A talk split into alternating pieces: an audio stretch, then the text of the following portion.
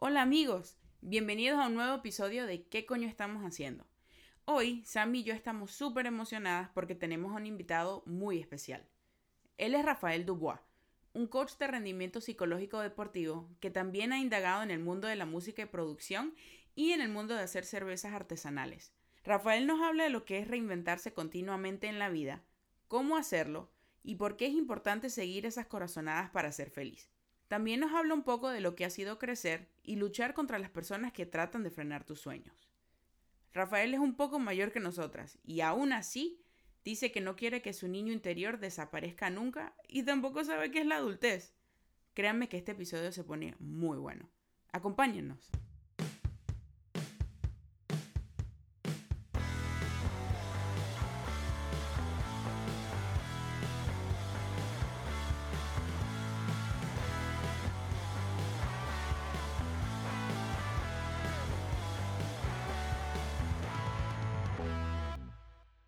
¿Cómo se pronuncia tu apellido? eh? Dubois. Dubois. Vamos Te a empezar con el capítulo anterior. Sí. El capítulo anterior era el Cabernet Sauvignon. Sauvignon. Metimos 10 horas Sauvignon. con Siri. Dubois. ¿Cuál es el primer nombre? Rafael Dubois. ¿No? Dubois. Eh, Dubois. Dubois. Enfa- No, no eres tiene que más de énfasis. No venezolano, no tiene otro nombre, Martínez. Eh, yo crecí con Dubois, Dubin, Dubai. Dubai. Lo que tú- Dubois, yo me pensé Me que era imagino Dubois. Dubois. No, yo sí sé que. Bueno, Lo que, el- lo que tú te ima- lo, que- lo que tú no te imaginas con ese nombre así así me así crecí yo El chalequeo. entonces Hola, coñitos de su madre. Al fin estamos de vuelta. ¿Qué coño estamos haciendo? Gracias por escuchar el nuevo capítulo. Bienvenidos al capítulo número Cinco. 5. Estamos hoy con una persona muy especial. Estamos con Rafael Dubois Briseño. Venezolano con un apellido complicado.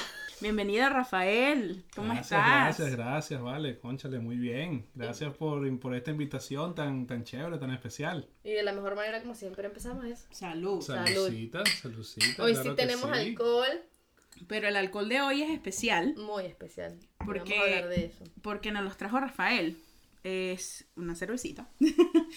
que nos trajo Rafael porque él, bueno, es- se ha metido mucho en este, en este mundo de la, de la cerveza y bueno, hace en su casa como un experimento personal que tiene y hoy fue tan amable de traernos un poquito de Claro. su cerveza divina. El, el episodio pasado todos sabían que no podíamos comprar vino, Porque hashtag la renta. entonces nos trajo cerveza. O sea, hoy sí estamos tomando. Hoy sí va a estar mejor el capítulo. Bueno, Creo que nos vamos a acostumbrar a invitados que traigan alcohol. Si Le vamos, a decir a ellos que nos traigan a nosotras. pero aunque yo escuché el otro día que dijeron que, que era un vino pero de Dollar Tree. Sí, Sí, eh, de bueno. vino a la tienda de dólar. Ok. Sí, sí, total. Sí, sí, Pero sí. tampoco había un dólar, así que Ya, ya, la ya. renta está cara. No, no, Estamos en Miami, están entiendo. subiendo las cosas. Por eso creo que él se metió a hacer cerveza para tener otra. Para ahorrar, sí, sí.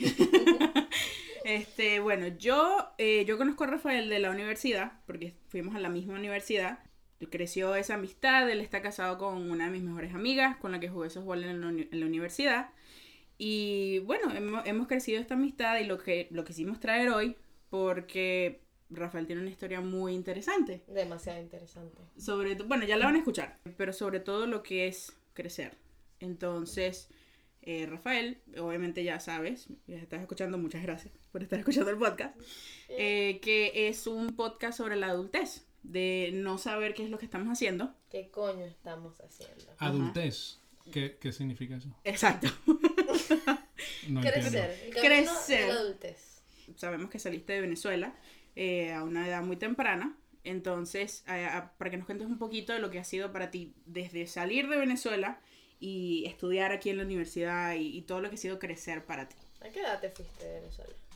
Bueno, yo salí de Venezuela por primera vez a los 16 años. Eh, no fue como hasta, como hasta los 19, 20, que, que más o menos fue cuando ya nos establecimos aquí en, el, en, en los Estados Unidos, en la ciudad de Miami. Con familia. Con familia, sí, correcto. Eh, a los 16 también fue con familia, ¿no? O sea, yo, yo llegué con, con, con mi mamá, este, mi padre estaba en Venezuela todavía, vivía. Nada, eh, súper buena vibra, súper buena energía, siempre obviamente con problemas y todo, pero obviamente yo nunca esperé mudarme a ningún otro país porque yo estaba muy contento en, en mi país, pues, esa, y, y, y todas las cosas que se tenían y todo eso, o sea que de amistades y de, de vida y de otra cosa. Entonces, bueno, la cuestión fue que básicamente yo me vine prácticamente obligado para acá, pues, ¿no? O sea, mi padre, eh, que en paz descanse, él era ciudadano norteamericano, entonces, o sea, yo desde, literalmente, yo desde muy, desde niño, yo hubiera podido tener mi ciudadanía americana. ¿Pero eres americano, nació aquí o o No, casualmente? nacionalizado, nacionalizado. Wow. Sí, sí. O sí. sea, él la empezó a pensar desde hace tiempo. desde- Correcto, sí. Wow. Pero él viene también de otra cultura, o sea, él, es- él es centroamericano y Ah, ¿de dónde es tu papá? eh, salvadoreño. Mira. Salvadoreño, sí. ¿Tu sí, mamá sí. venezolana? Venezolana, sí. Mi mamá venezolana, Qué papá salvadoreño. Eh, también, bueno, como muy bien pronunciaste el apellido, este... Se está Eh, burlando de ti. Después de tres no, cervezas. no, no, este... También los orígenes vienen de, de, de, de- de Europa, de Francia, de por allá. Originalmente creo que eran originalmente alemán, francés, o sea... Pero Tiene bueno. que ser francés porque no lo sé pronunciar. Exacto. nada, bueno, eso ya es un poquito más hacia atrás. Pero, nada, en fin, la cuestión es que mi padre dice, mira, nos tenemos que ir a Estados Unidos. Yo, yo terminé, de hecho, mi bachillerato en Venezuela, que bien, obviamente fue lo mejor que tuvo que pasó. Pero también yo a veces me pongo a pensar, yo, bueno, pero si me hubiera venido aquí en high school, de repente tuviera un mejor inglés, hubiera terminado, o sea, Claro. hubiera hecho también otra, una conexión más, más abajo de la conexión que yo tuve cuando llegué a este país. O sea, si yo hago high school acá o uno o dos años, ya yo hice high school acá, ¿me entiendes? O sea, ya tengo ya como una base de gente como que, de cierta manera. Pero bueno, en fin. Nada, 96, eh, y después de ahí hasta el 2000 fue a- hacia atrás y hacia adelante. O sea, y éramos, éramos- íbamos para allá, yo regresaba, estaba tres meses allá, regresaba cinco meses Y acá. ya que ya estabas en college. O todavía no había, no te habías. Bueno, yo empecé en Venezuela en college. O sea, yo... En la central. No, en la que me hubiera gustado, pero no, eh, en la en la José María Vargas. La José María Vargas, ¿Y qué yo hice- estudiaba? eh, era- bueno, era un propedéutico para ingeniería industrial. Ok. O sea, Wow. pero era en verdad sin, sin tener un conocimiento, o sea, era simplemente, bueno, yo tengo que entrar en algo. O sea, tú te gradúas de bachillerato en Venezuela Ajá. Y es Y ya como... tiene que escoger. O sea, ni siquiera, yo- no, no, ni siquiera cuando te gradúes, o sea, dos o tres años antes, ya tú ya Sí. tienes que saber qué es lo ¿Qué que es lo vas a hacer hacer. con todo el En resto de tu Venezuela vida? todo el mundo es médico o ingeniero. Sí. Yo, no, yo no sé qué más carreras hay. Pero Bueno. es que no, o sea, no había en verdad, o sea, era bueno arquitectura, Claro. odontología, eh, pe- peri- o sea, comunicación, o sea, Ajá. como que em- em- em- administración de empresas, o sea, como que sí había una variedad, pero no había nada que sí que me llamara la atención. Yo estudié música desde muy pequeño, estuve jugando béisbol desde los 8 9 años, jugué béisbol hasta, hasta que después llegué a Estados Unidos, pero bueno, eso es otra cosa. Más venezolano no puede ser. En- entonces, eh, como que yo dije, bueno, vamos a Estados Unidos. Entonces yo estaba como que en esa, en, en- estudiando en, en, estado, en, en Venezuela. Pero entonces a la final ese propedéutico fue un desastre. Pero fue un desastre increíble de vida. No apliqué a ninguna universidad y la que apliqué no salí. O sea, como que... Y por eso hoy tomamos cerveza. Sí, exacto. No, no, yo no, no fui el, no fui el, el- el estudiante más, más privilegiado que se diga. Tenía... Sí, en esa época no había Google, no estaba Siri, Exacto, las exacto. trampas del Apple Watch. Exacto, o sea, yo, yo estaba sacando 16 hasta, hasta, hasta, hasta- hasta segundo año. De segundo año para arriba fue 10, o sea, yo tenía 20, pero en pool, en ping-pong. O sea, las materias adyacentes y las materias diferentes yo tenía 20. Entonces, claro, Totalmente. tienes una presión, hablando de presiones, que ya tú estás en cuarto año y ya tú tienes que saber qué es lo que vas ¿Qué a hacer. Yo quería ser un Power Ranger. Yo no, Muy clara. Yo quería ser, El rosado. yo quería ser, y la gente se ríe mucho de eso, pero yo cuando era chiquita yo quería ser cajera de supermercado. ese, ese era mi, mi sueño. tan grandes Muy grande. teníamos. Yo sí, de verdad creía mucho en mí. eh, porque me gustaban todos los botoncitos. Eso es lo que a mí me gustaba. Yo era chiquita y veía todo en eso. el automercado, Ay, en Dios. Publix, en Walmart. Sí, sí. Pero bueno, no terminé estudiando eso.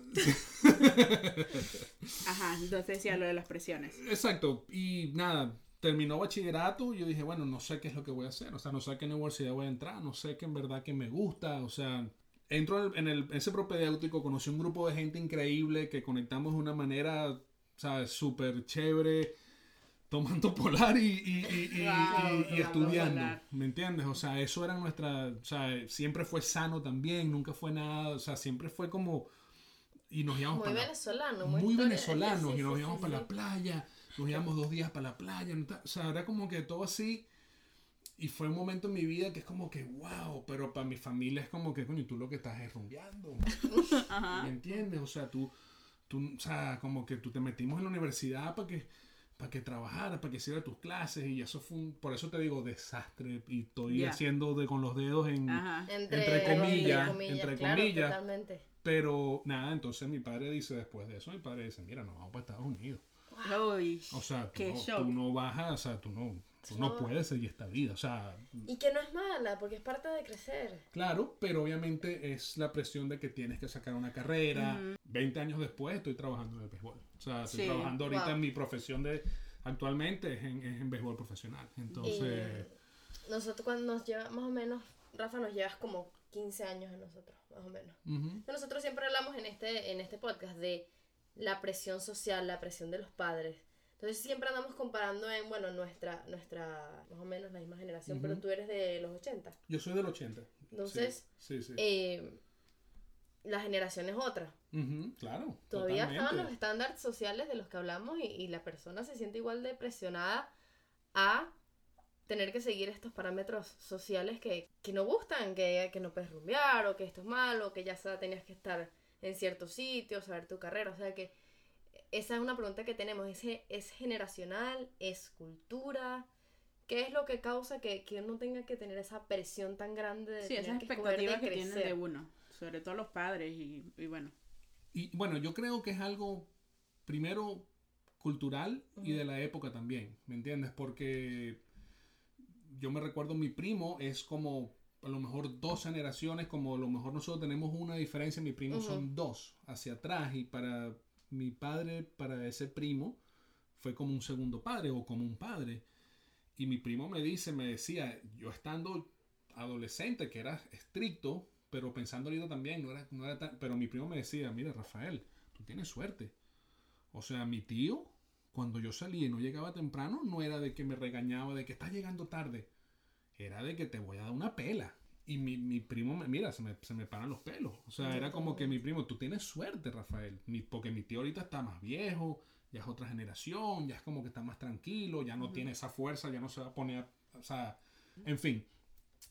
Cultural, obviamente también depende de la familia, pero sí me doy cuenta que a lo mejor en Estados Unidos las generaciones de hoy en día a lo mejor no están, su- no están pasando tanto por eso.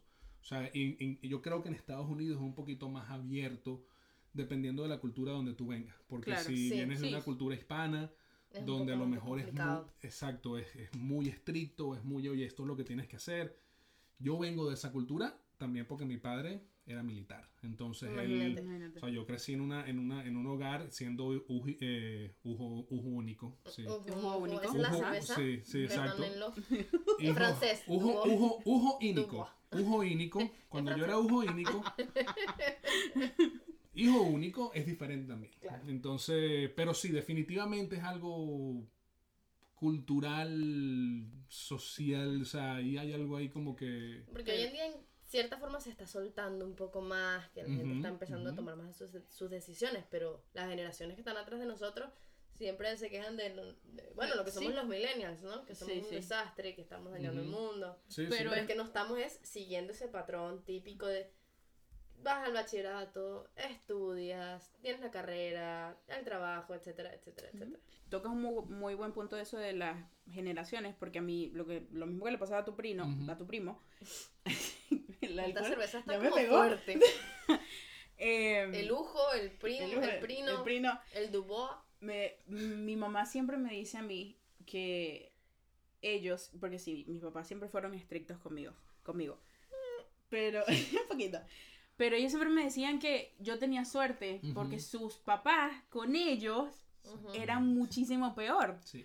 Incluso mi mamá me dice, no, tu papá es un santo al lado de tu abuelo como era conmigo. Ujú. Sí, sí, sí. Ujú. Entonces, eh, yo creo que sí influye, pero también eso que estás diciendo de, de, de que aquí en Estados Unidos es mucho más abierto.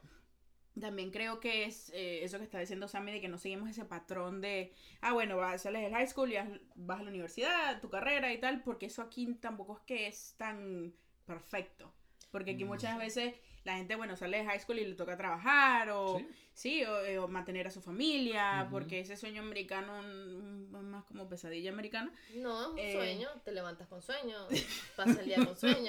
Te acuestas con Es un sueño. sueño. Sí, entonces es, es- es- es duro en ese sentido, no, como que no, no sigues ese patrón porque a veces no funciona.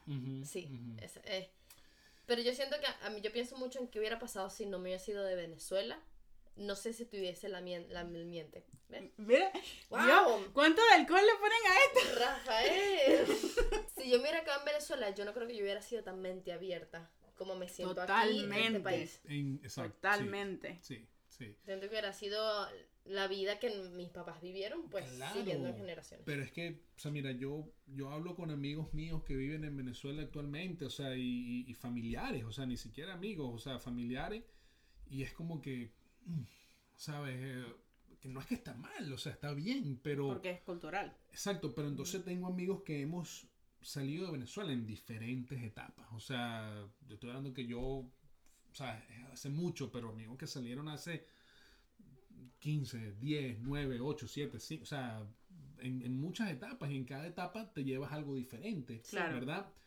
Pero, o sea, definitivamente es como que son muy, son muy limitadas las opciones que tienes, ¿me entiendes? Sí. O sea, porque definitivamente es como que no, o sea, no tienes esas opciones que tienes aquí a nivel académico, a nivel laboral, a nivel Totalmente.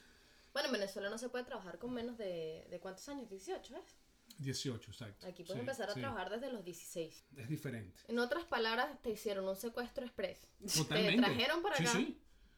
¿Y qué pasó aquí? Bueno, o sea, aquí, o sea, fue, como les dije, obligado, literalmente Ujú. obligado. O sea, yo, No te revelaste. claro, Mm. sí, sí, sí. Yo, yo de hecho, o sea, yo vengo de una familia negociante. O sea, son familias que siempre han tenido negocio. Ok. Mi tía tenía tres farmacias en, en Venezuela. Mi papá viene de hacer negocios, él era hacía negocios y estaba en una cantidad de negocios diferentes, o sea, legales, ¿no? Bueno, que yo sepa. Cuando digo negocio, no son No negocios, no son Esta negocios. cerveza tiene algo como raro. que están Negocios legales, legales, como les digo que yo La sepa. Coca-Cola y todas esas cosas. Puede ser. Claro. Entonces, yo trabajaba desde muy temprana edad, yo trabajaba con mi tía en los negocios de la familia. Y entonces, yo ya tenía ya a los 16, yo ¿Esos tenía... negocios estaban aquí o allá? En, en Venezuela. Ok, En Venezuela, en. Venezuela. Sí, en Caracas. Em, yo desde los 12 años, yo estaba 11, de los 11 años yo estaba trabajando en el negocio de mi tía. Y yo a los Imagínate. 15 años yo ya era encargado del, del sitio. O sea, ya yo, o sea, ya se iban así y yo, o sea, que yo tengo la experiencia del negocio, ¿verdad? Ujú. Entonces, llegó ese momento y yo le dije a mi papá, bueno, papá, tranquilo, o sea, yo me quedo trabajando en la farmacia, yo me, o sea, si tú me vas a cortar, si tú te vas ahí y vas a vender la casa, tranquilo, yo, Yo me... yo me, yo resuelvo. Pero no me voy de Venezuela. No me voy de Venezuela, sí. O sea, no y no y no. Bueno, es conmigo que preguntas eso porque es interesante. Entonces, mm, llama, mi papá llama a mi tía. Ni se te ocurra darle trabajo en la farmacia. Uh, Él trabaja en la farmacia hasta hoy. O Hasta sea, hoy. de película. O sea, hasta hoy. Así que no pude trabajar más. Era mi trabajo. O sea, yo era, como les digo, o sea, yo estaba parte encargado del negocio. O sea, como que mi tía en ese momento fue como que... "Ah, Yo tengo que buscar a alguien que, me, que, me, que me mueva esto. Y de que hecho que se tuvo que hablar con él, mi mamá, mi tía y yo tuvimos que hablar con él. Mira, o sea, y mi tía le decía a mi papá, él tiene que entrenar a alguien. O sea, él, él- él- tú no Claro, le puedes exacto. dejar que, él, Así que ya no, que ya. ya, o sea... porque Por capricho de... Por, por, por... correcto, por yo, de, por yo llevarle la contraria. Claro. ¿Me entiendes? Yo dije, ok, está bien, pasó, el- pasó ese periodo, yo estudié mis opciones, ¿qué, qué es lo que tengo aquí enfrente de mí? ¿No? O sea, es vivir en guerra con mi padre. ¿me entiendes? O ir a los Estados Unidos y ver qué, ver qué es lo que es y aprender el idioma. Y yo trabajé, trabajé en una pizzería, en- como en tres pizzerías, dos, dos pizzerías. Y yo en la primera pizzería que yo trabaja, yo empecé a trabajar con mi primo porque yo no conocía las direcciones. O sea, Total, qué Que shock. son direcciones. Southwest 42137, ¿qué? O sea, Yo conozco El- Avenida Bolívar con la, con la Urdaneta, el edificio, edificio San Marcos, o sea, cuando te hacían los croquis. Cuando lo, no te acuerdas, las, las invitaciones de cumpleaños Claro. venían con un papelito y salía la, como ibas El mapita. la- el mapita. Sí, o sea, pasas tres calles, cuando ves el arbolito cruza a la Ajá. derecha. O La sea, casa azul, no, la roja. Sí. Llega. Eso era. El croquis, mi mamá me lo hacía cuando sí, tenía sí. que salir o eh, Claro, claro, no, no, es sí, así. sí. Entonces, X. Un yo mundo que- completamente distinto. pues, no tenía carro, no podía trabajar porque era para hacer delivery, pues, o sea, no, ellos no tenían trabajo en- entre- adentro en la cocina, sino era para hacer delivery, eso era lo que había, pero yo no tenía carro, bueno, en fin. Compré mi carrito, me aprendí mis calles, tenía mi mapita, nada de Ah, con mapa. nada de- Claro. Era GPS. No vale. Era que- mapa, que perdón. GPS, Perdón. por favor. Tú tenías el mapa que habrían. Así, oye, tú lo dirás echando broma. Yo, Tú ey, lo dirás echando yo broma, pero aprendí es a que, leer esos mapas. Ah, es que así, así, Yo sí mira, sé, yo me dice, ubico. No, no, No, no, no, a mí se me va la batería del teléfono. Estoy en el medio de una calle, me pongo a llorar al lado de la. Me zapa- Ahí me Ay, quedé. Dios Haces un mío. no, cartelito no, no, no, "Ayuda". No, no, no. Me meto en un McDonald's y que por favor un teléfono. Que tampoco. Esa es la otra tristeza, no me sé los números de teléfono de nadie. ¿Para Exacto, qué? sí, no, no, no. ¿Para sí, qué? Sí, sí, Antes me- yo me sabía el número de mi mejor amiga en Venezuela porque Claro, la, la llamaba por teléfono de casa. Ah, Exacto, pero bueno, sí. ah, pero por lo menos sabes de eso. Pero entonces, ¿cómo sabes de eso y no sabes de, de, de, de De un mapa, mapa. vale? No, que yo no manejaba en Venezuela. Pero, y entonces, ajá, llegaste y ese shock cultural, Seguro, estabas seguro. estudiando y trabajando. Estudiando inglés, estudiando inglés, Estudiando trabajando, o sea, entonces trabajaba de noche, empecé a manejar el carro, y saqué mi trabajando porque licencia. no estudiando, no podías entrar a estudiar. No, yo estaba estudiando también, pero no. El- yo trabajaba porque primero para ayudar en la casa y eso, pero yo todo lo que yo hacía trabajando aquí era para yo regresarme a Venezuela. Wow. Ah, Para yo ahorrarme dinerito para irme cuatro meses para Venezuela. ¿Me entiendes? Porque entonces yo llegaba ya con... No. ¿Me entiendes? O sea, de vacaciones. Vacaciones, pero eran vacaciones de cuatro meses, ¿me entiendes? O sea, como Sí, qué rico. y, y, y, ¿sabes? y con muchas comodidades, o sea, mi tía todavía tenía su, su casa ya, eh, que yo más o menos iba, entonces yo como que ya estaba aquí en Estados Unidos, yo iba como que la, la- o sea, me encargaba de la casa, estaba en la casa, pero, o sea, imagínate, o sea, es Qué como envidia que tan cochina tengo en este momento. muy, o sea, fue una experiencia eh, excelente, o sea, Sí. fue una experiencia excelente, y eso era mi, o sea, mi, tu, tu gol, tu mi meta. misión era esa, o sea, Ajá. y pum, y eh, dos o tres meses, boom, para Estados Unidos otra vez, a seguir mi programa de inglés, a seguir mi trabajo. Puro pam, pam. inglés, puro inglés. Puro inglés, puro inglés y, y sí me enfoqué un poquito más a trabajar eh, en ese momento por eso, pero bueno, nada, eh, hasta que después en un momento, si eso también ya apaciguó, como que obviamente no todo, No te da. todo no dura toda la Para vida, siempre, ¿me entiendes? Para siempre. Igual que este vaso de cerveza, si podemos hacer un... Un refil. Un refil. Yo también, no. Em, Está muy buena. Ustedes no, te- no tienen idea de lo buena que está esta cerveza. Ajá, bueno, entonces se apaciguó todo lo que Ajá, estabas haciendo sí, y después. Sí, Y nada, después ya, ya fue un momento que ya mi padre mu- mudó a su familia. O sea, em, mi padre fue un, un gran coleccionista de antigüedades. O sea, como que él que tenía su idea era traer todas sus cosas de, de Venezuela, este, que de hecho están aquí. O sea, fue como un proceso la mudanza, pues, ¿no? O sea, Claro. familiarmente fue como. O sea, fue como un gran, un gran movimiento, pues. O sea, no fue como que simplemente ah, nos Qué vamos y pum, y nos vamos. Porque todos los inmigrantes que nos están escuchando en este momento dirán como que, wow, yo me fui con una maleta. Claro, sí. O sea, literal, eso era una mudanza como si estuvieras mudando de Caracas a Valencia. Exactamente. Y mudando la casa completamente. Sí, sí, sí. Completamente, Qué- o sea, que- completamente. Que hoy no puedes, obviamente. Sí, tú sí, te vas no. con tres cosas y, y, y de vaina. Pues no, el movimiento fue, fue grande. Este, y bueno, en ese momento ya yo dije, bueno, bueno, en ese momento, eh, en, algún, en alguno de esa época, mi padre fallece, como en, dentro de dos o tres años de ese periodo. Wow, ¿a qué edad Eh, tenías tú? ah, Yo tenía 23 años. ¿Cómo Imagínate. afectó eso tu, Uf, tu vida, tu no, crecimiento? Tu, tu- Una cosa increíble porque, bueno, como les dije, o sea, siendo, siendo hijo único, uno tiene una conexión muy especial con, con, sus, con su papá, con Claro. su mamá. Este, entonces, eh, él era como, como, como el bastón, pues, ¿no? Él era como que la, como que el, la sabiduría, o sea, él era como que todo, aunque a lo, a lo último, no a lo último, pero, o sea, fueron momentos difíciles míos también, porque también estaba como en medio de la cosa de la música, o sea, que también estaba, ya tenía inclinaciones a la cosa de la música, de... de Música. La cosa de la música. sí, o sea... Wow, ok. Llegas, a, llegas de Venezuela, trabajas en una pizzería y eres músico. Bueno, Qué combinación. ¿No? ¿Haces cerveza, algo más? no.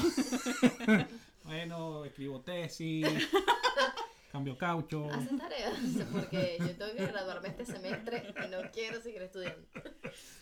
Em, Sí, claro, eso cómo, cómo te afecta y, y qué rol te pone a ti como el hombre de la casa. Exactamente. correctamente, correctamente, exacto. Entonces en ese momento era como que, ok, o continúa estudiando, que era lo que él quería, o sea, que yo sacara mi carrera, pero estamos en un país nuevo, estamos... Claro. Nada, yo dije, ok, bueno, aquí tengo que yo ser el encargado, pues, ¿me entiendes? El encargado. Y dije, bueno, ¿qué empiezo a hacer? Algo que también que me guste, algo que...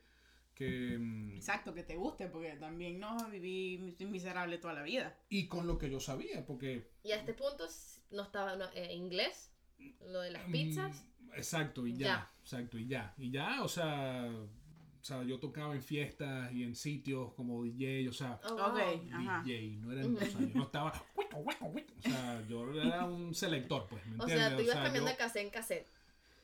tampoco de mini en mini. Eh, no, era con CDs, era con CDs, era con CDs. Pero nada, ponía música en fiestas y entonces por ahí me fui, la gente me llamaba y entonces, entonces claro, tenía un poquito de background con la música cuando llego acá, pero era de conexión de, de simplemente de que me gustaba, de X. ¿Tocas algún instrumento o eso no? O sea, sí, sí, o sea, La música siempre ha charraqueaba la guitarra, o sea, El 4. No, el 4 no tanto. 4 sería cambur pintón. Oye, Eh, compadre Pancho. O sea, Claro, pero la música estaba en tu expuesto- vida. Exacto, estuve expuesto a eso, estudié teoría de solfeo. De, de- Ah, de- wow. o sea, yo fui a un conservatorio casi por seis años. Cuando, y de hecho, de la música fue que me cansé y entré en el béisbol. Ojo, Wow. Lo de la música fue porque mi padre, no, que tienes que estudiar música. Claro. O sea, fue como un poquito como que, Fue más como forzado. Bueno, sí. será. Pero, buenísimo. Súper, O sea, ajá. en este punto lo veo para atrás y es como que... Imagínate, Qué ibas, chévere. ibas a ser ingeniero. Correcto. Mira dónde está, cómo Sí. cambia la vida y, y por qué no hay que tenerle tanto miedo a lo que nos pasa todo el tiempo, que es ese cambio de tengo que hacer lo que supuestamente debería estar Ujú. haciendo en este momento. Ujú, ujú. Sí, porque eso puede cambiar en en día- cualquier momento. Lo ves atrás, pues ya llegaremos a ese momento de la conversación, pero tu vida de un 180 y hoy eres otra persona que jamás pensaste donde, Nunca. que llegarías a hacerlo. Exacto. Y son las evoluciones para mí. Sí, ¿Me entiendes? claro, son sí, las has tenido- evoluciones que, que yo Si sí- te reinventas. sí, O sea, y es algo que no sé si.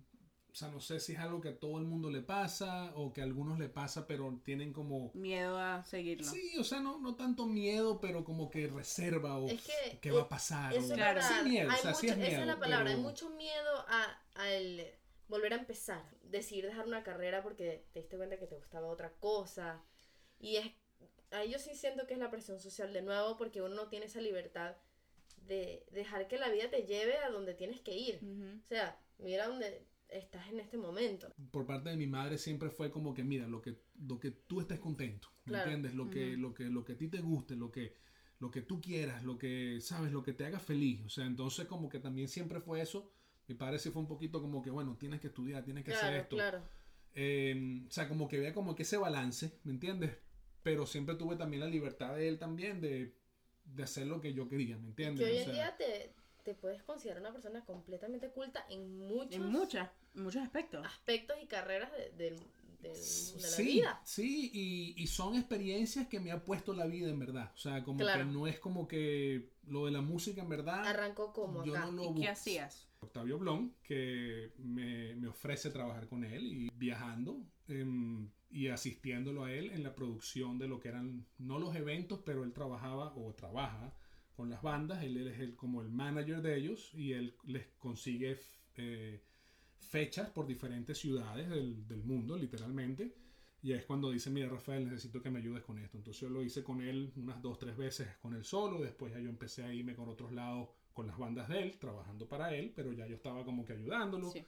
Y aprendí lo que fue el negocio de la música. Y trabajé y bueno, y eso fue una carrera de siete años, prácticamente. Wow. Sí, de siete años. Impresionante. Sí. Sí, Porque ese ha sido sí. mi mundo por los últimos ocho años, más o menos.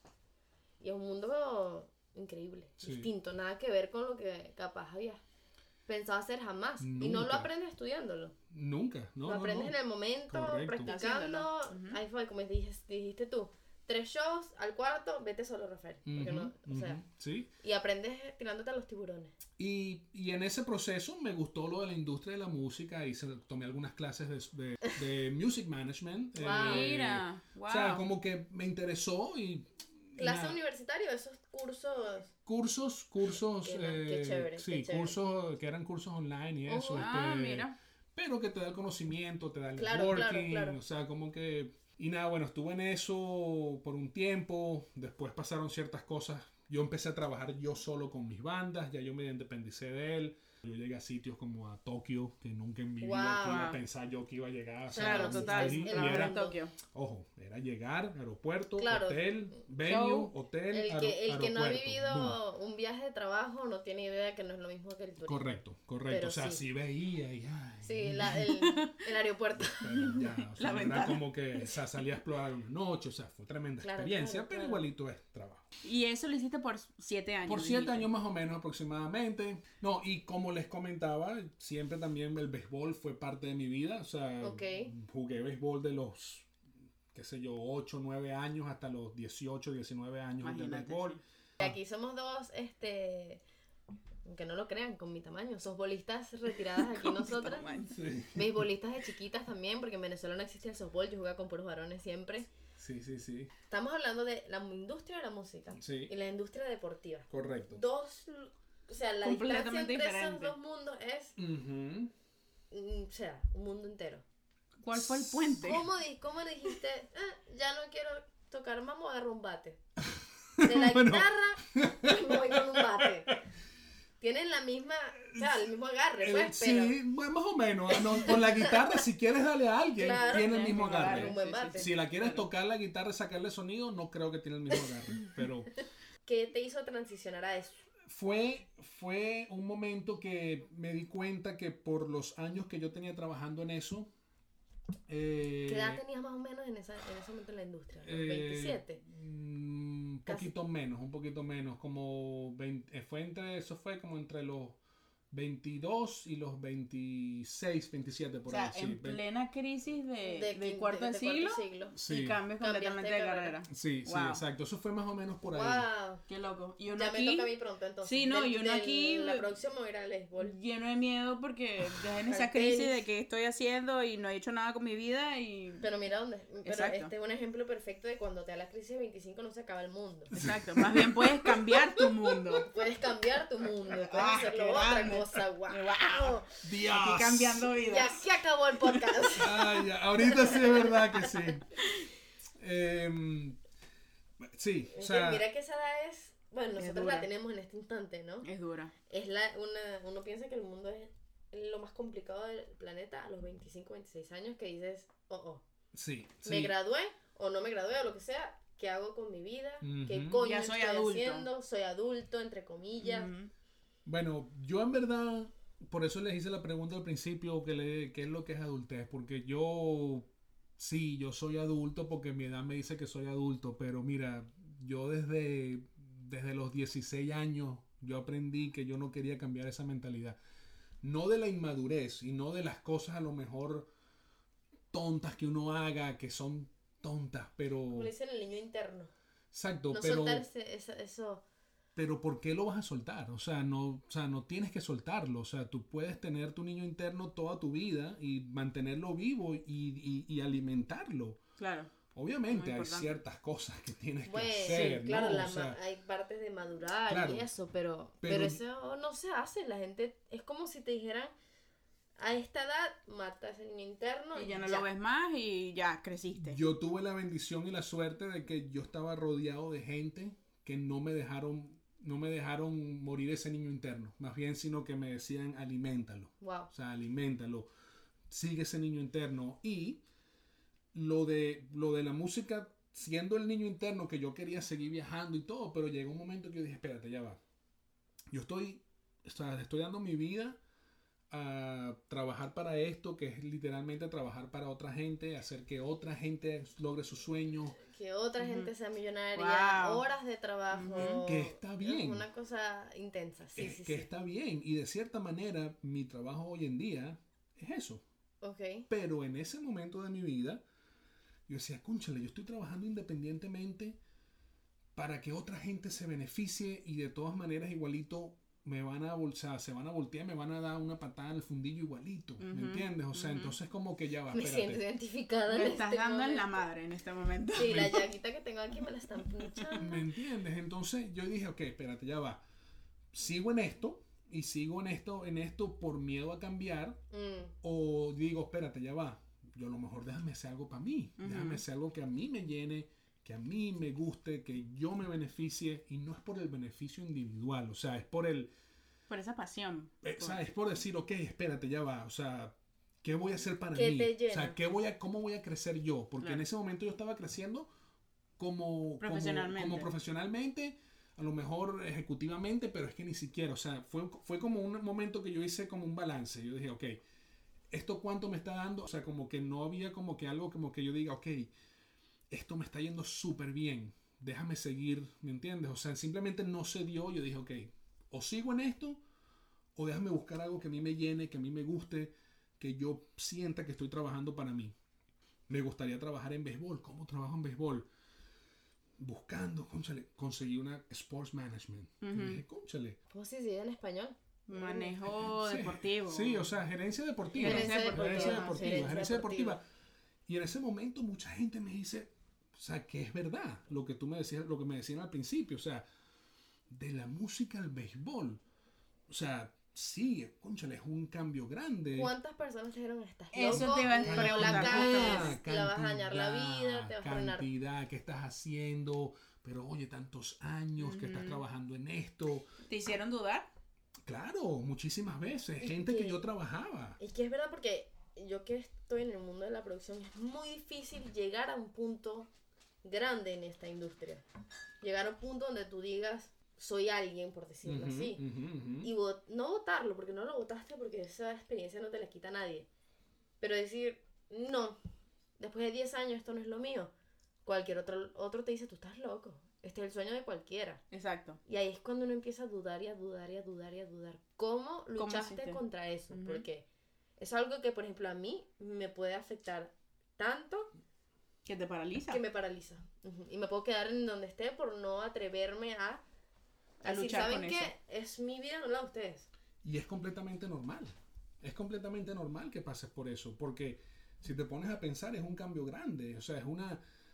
O sea, sí, sí, en, esa, en ese momento para mí fue, ok, como que o sigo o busco esto y empiezo en esto. Era empezar una carrera de cero. Total. O Claro. sea, ahora, ahora, el negocio es lo mismo y ahí es el punto donde yo iba. Sí es muy diferente música-deporte Ujú, como concepto, como, como producto. Internamente yo vengo de hacer negocios en la música, o sea, yo vengo de, de- de coordinar viajes, de, de- de manejar dinero, de esto que lo otro. Mi idea en ese momento con el Sports Management era Prácticamente hacer eso. exactamente, era transferirme a la industria del deporte Claro, aplicar lo que ya habías aprendido. Y entonces yo veo la industria de la- del deporte, lo intensa que es, lo Ujú, bonita que es, ujú. yo digo, oye, yo quiero estar en esta industria. Ok. Y ahí fue que me metí en, en Sports Management.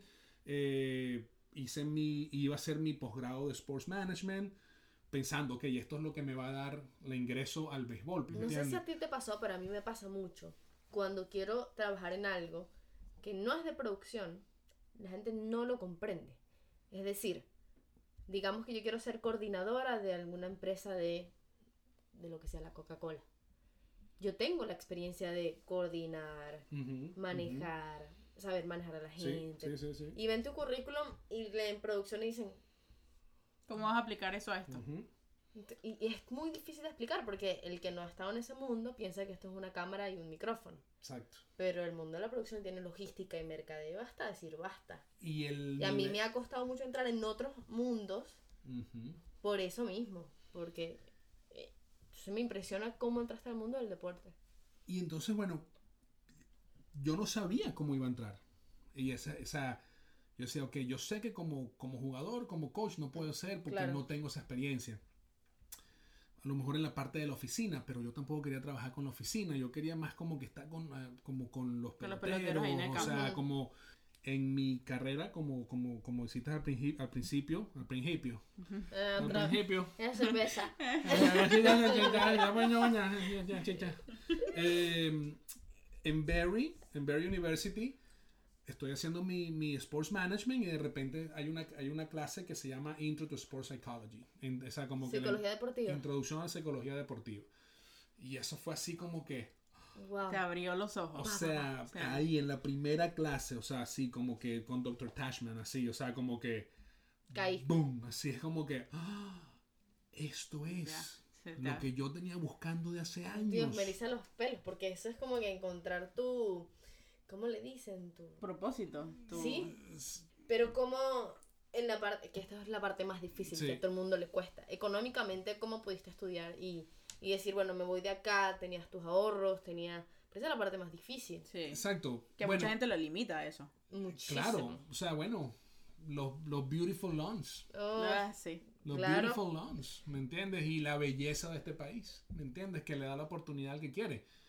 El que Te la quiere la agarra, te ende- endeudas, claro. endeudas de por vida. Sí. o sea, los de- préstamos te los regalan, prácticamente. y así mismo fui para mi advisor, le dije, mira, yo quiero cambiar mi carrera. Pero, ¿cómo? ¿Pero que tú? ¿Cómo? Eso no se...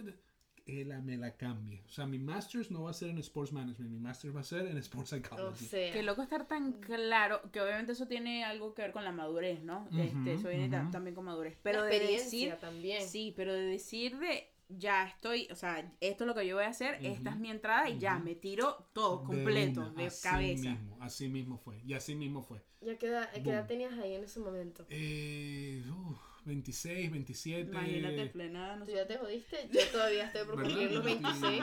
28, sí, por ahí. 28. Sí, Nos 20. queda tiempo. Y eso es algo que me gusta que escuchen porque estamos hablando de 28 años, empezar a estudiar a los 28 años. Claro, De nuevo. Que te debías haber empezado a los 18, estamos hablando de 10 años después. claro. Del claro, supuesto... exactamente. eh, De esas casillas donde te meten. Saqué mi master's y después de ahí que, bueno, suerte de la vida y, y- y no suerte, pero, o sea, sin haberme graduado, me dieron una, una posibilidad y me dieron, me ofrecieron una oportunidad para trabajar con un equipo de béisbol profesional. Y eso fue para mí como que, claro, yo en ese punto yo ya había hecho tres pasantías, que eso es otra cosa.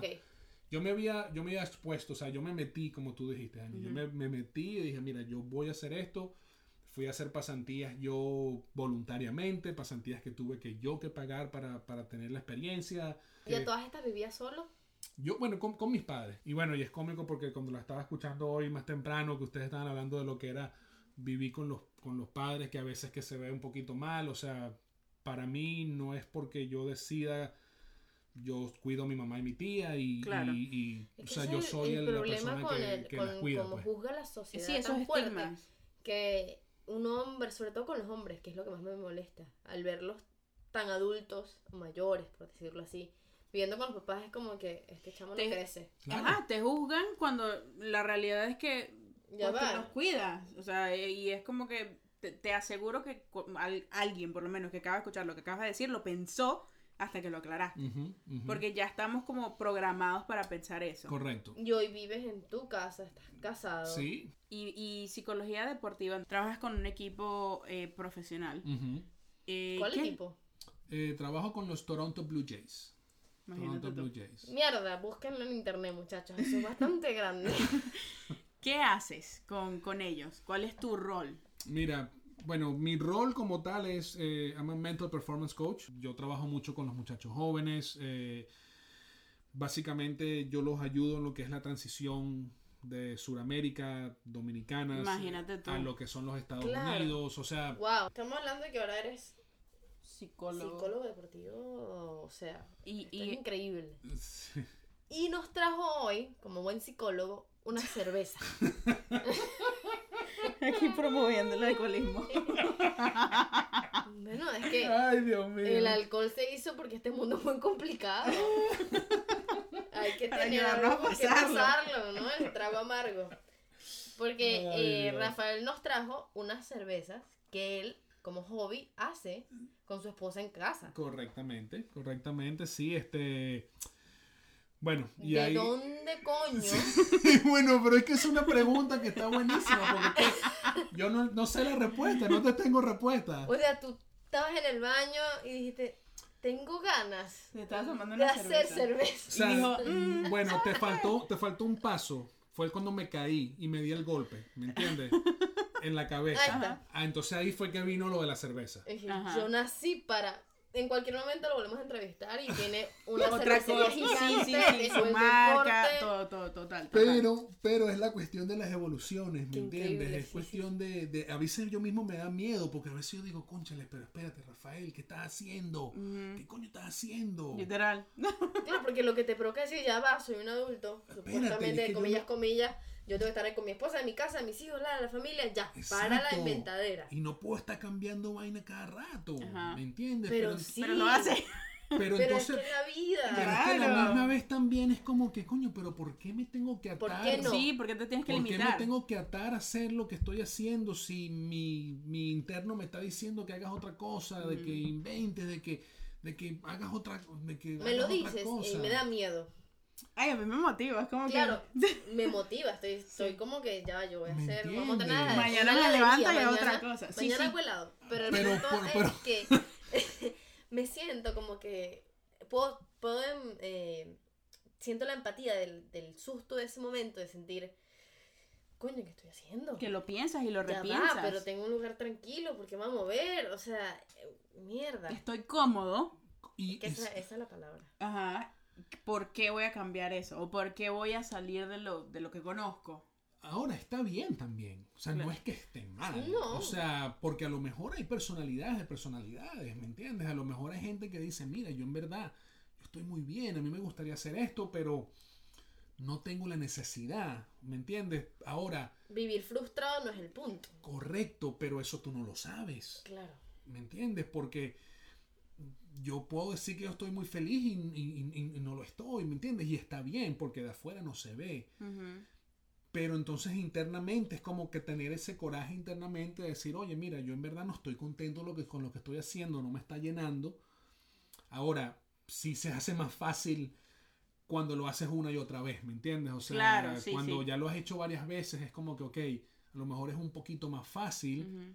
Pero igualito, sí es muy. Y yo entiendo, o sea, la gente lo ve como muy loco. O sea, es como que. O sea, con la música fue como que, brother, o sea, tienes siete años trabajando en esto. O sea, es como que. Ya, Estás o sea, haciendo. tienes a la gente, te estás haciendo dinero, ta- o sea, como que tienes tu, tu, tu, tu Pero me imagino que te, te pasó como me ha pasado a mí, que ves mucha gente infeliz Claro, por quedarse 10, 20 años en este mismo, en la misma industria que es agotadora. exactamente. Entonces es donde viene esa evolución personal que yo digo, ok, está bien que evoluciones, está bien que cambies, o sea, está bien que hagas algo diferente que a lo mejor, mm, o sea, que a lo mejor te va a llenar un poquito más, porque es que al final, o sea, también, o sea, tenemos que aprovechar, ¿me entiendes? O Claro, sea, no. sí, la vida es una. Y, y Rafael, ¿qué fue para ti? ¿Qué hay en ti que dice, me voy a reinventar? O sea, ¿qué hay? Porque yo no, no sé, a mí me da miedo. Sí, porque yo siento que llega un momento que te hace mucho ruido Sí, dentro de ti. Claro. Pero ¿cómo Claro. haces? O sea, ¿qué, qué, qué- qué piensas? ¿Qué, cómo, ¿Cómo lo llevas? Mira, yo creo que, como les dije anteriormente, yo he estado siempre alrededor de personas que, que, mm, que siempre me han dicho, trata de alimentar ese, ese feeling. Como que si lo quieres y, y, y- y- y sabes que puedes, y obviamente inteligentemente. Claro, o sí, sea, no va a ser una locura. Lógicamente, ¿no? Sí, Sí, sí. está ese ruido, pero también siempre hay gente alrededor que dice, ok, mira, hazlo, ¿me entiendes? Wow. Sigue, o sea, como que... Ese apoyo. Sí se puede, sí, Sí, se puede y no es como que, no, no, no, tú no puedes hacer eso. Que, y lo hay, pero para mí ha sido como cuando más me dicen, oye, tú no puedes hacer eso, tú no vas a lograr eso. Más de Es como hacerlo. que, mira, Te están retando. Porque en verdad es un, esa es un querer y no es que lo estoy haciendo por eso, sino es que como que, oye, Te llena más. mira, sí, vamos Las a ganas hacerlo. de él. Y que fuego, loco- te prende el fuego. Sí, Sí, qué sí. loco porque puede, se puede llevar de dos maneras diferentes. O puedes hacer como tú, que te impulsa más a hacer eso, a llevar eso. Pueden ser como yo. O puede ser que esos comentarios te paralizan y te dicen, y llega un momento que te convences De a que decirte no. Pero con todo te dicen, bueno, ¿qué, qué estoy haciendo? Yo, porque bueno, yo he estado en situaciones y, y no me quiero sentir atado, ¿me entiendes? No me quiero sentir a que, a que, a que no estoy feliz haciendo algo, sino que voy a tomar este paso. O sea, esto, o sea, lo, lo, lo de la cerveza, la cerveza. es un hobby, o sea, no es como que... Pero te lanzaste a hacer otra cosa. Sí, o sea, pero es como, ok, vamos a conseguir algo. Ahorita con toda la industria, hace muchos años que hay mucha industria de la industria de la cerveza artesanal. Sí, completamente. Entonces, o sea, Lindsay y yo, mi esposo y yo, nos mudamos a Dunedin, que es donde yo, donde me pidieron que trabajara por, por un tiempo, que es el equipo.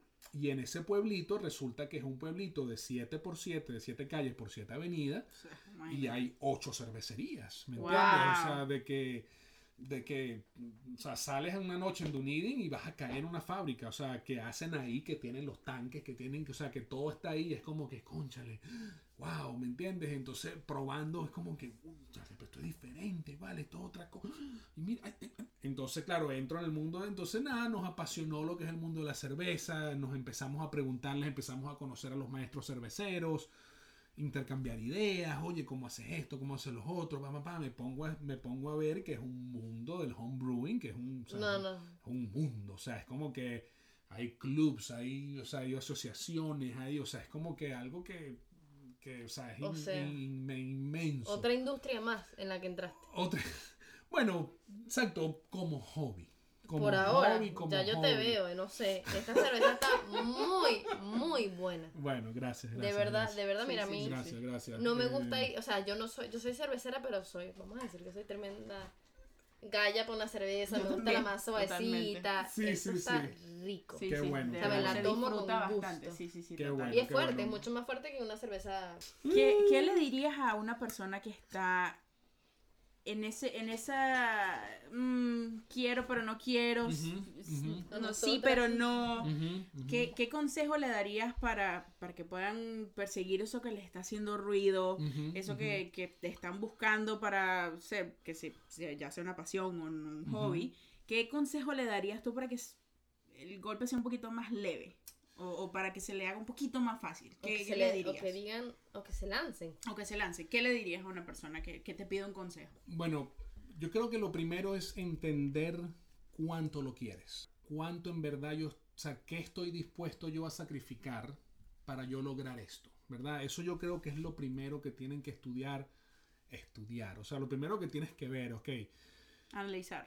analizar. O sea, mira, yo, yo tengo esto pasando en mi vida, yo estoy haciendo esto, pero yo quiero hacer esto, yo quiero hacer esto. ¿Cuánto yo lo quiero, en verdad? O sea, ¿qué es lo que yo daría hoy para yo lograr eso?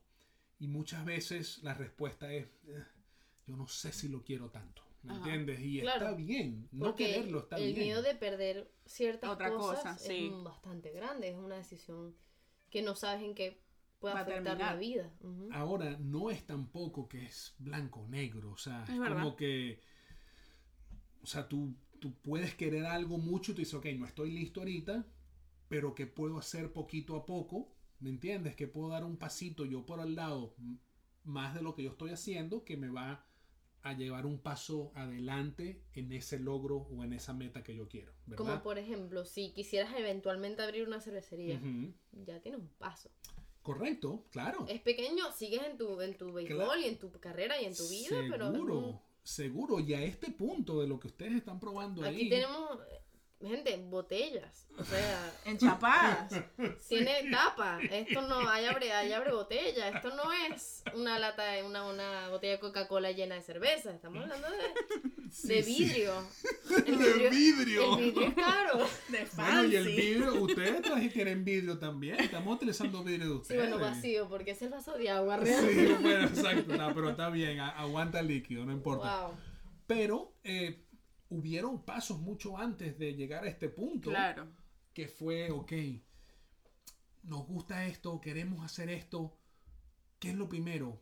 Vamos a conseguir por Ujú. internet un kit de hacer cerveza en la casa, usado, barato, porque no tenemos budget, no tenemos dinero. Así, ah, no, sí, yo voy a comprar eh, 20 mil dólares en equipo No, no, de- no, no. para, hacerme- Claro. para, hacer- para, para aprender a hacer una cerveza. Es Sí, tremenda realmente. cerveza, de Bueno, verdad. Gracias, gracias, gracias, gracias. Este... Si necesitan que alguien le haga el sponsor, Por favor, si quieren Por eso- por eso la- aquí estamos También, nosotros. también, por claro, eso la claro. quiere hacer Exacto, exacto. marqueta tan buena. te pasaste, coño. Se pasó, se pasó. Ay, ay, ay, ay, ay, ay. A- No, ahí, sí, ahí sí me está agarrando al- a, a- a bate, pero, pero, pero bate de No, de palabra. verdad estoy, estoy, estoy choqueada, estoy Bueno, fascinada. muchísimas gracias. Pero, exacto, fue, ok, ¿cuál es el primer paso? Después, bueno, ok, Claro. vamos a hacer esto, o sea, como que, ok. Y fuimos a la tienda de donde venden los ingredientes. Mira, nunca he hecho esto, esto, pero ¿cómo, cómo hacemos? Y pasitos, esto es este Claro. ejemplo. Volviendo al, al, al- al poquito a la vista macro, pues, ¿no? O sea, es qué paso pequeño me puede llevar a mí acercarme a ese punto donde yo quiero llegar. Poco a poco, no ¿Me todo se hace Exacto. a. Exacto. ¿Cómo pudiste identificar las personas que te estaban ayudando a las que no? Porque ahí tienes a las personas que te dicen, no lo hagas, estás Ujú, loco, no sé qué, y ujú. las otras que te apoyan. Sí. ¿Quiénes, cómo, ¿Cómo decides tú, bueno, ya va, va a escuchar a esto? Porque a veces uno también necesita que le digan las cosas. A lo mejor no está cegado de algo. ¿Cómo diferencias el tú, el tú estar cegado a Ujú. tú, yo quiero esto y, Ujú. y no estoy loco, es- es- estoy, tengo mis planes? Sí, y es escuchar a todo el mundo, es escuchar a todo el mundo, mira, es o, o- o escuchar las opiniones de la gente, o sea, mira, sí, estás loco, o qué te pasa, o chamo, eso es buenísimo. Es también un poquito ese sexto sentido, como quien dice, de, ok, de, de yo, yo, bueno, yo, porque yo toda mi vida, mi vida yo la baso en, en energía, o sea, en vibra, en, en, en cómo me siento yo con una persona, o sea, no lo que estamos hablando, no lo que estamos haciendo, sino simplemente cómo se siente uno. Me baso mucho a lo que es, ok, quién me dice algo, cómo me siento cuando esa persona me dice eso, ok, ¿Quién es la persona también que te lo está es- diciendo, no? correctamente, correctamente, y, y cuáles son las intenciones de esa persona. Sí, porque yo creo que el paso más difícil es Saber a quién escuchar. saber a quién escuchar y tomar la decisión sin que te importe lo que digan los demás. En el sentido de que ya yo siento en mi corazón, mi corazonada dice que esto es lo que yo tengo que hacer. Y Es- sí, ¿Tú piensas que se, se va ganando con la experiencia en la vida o es por personalidad?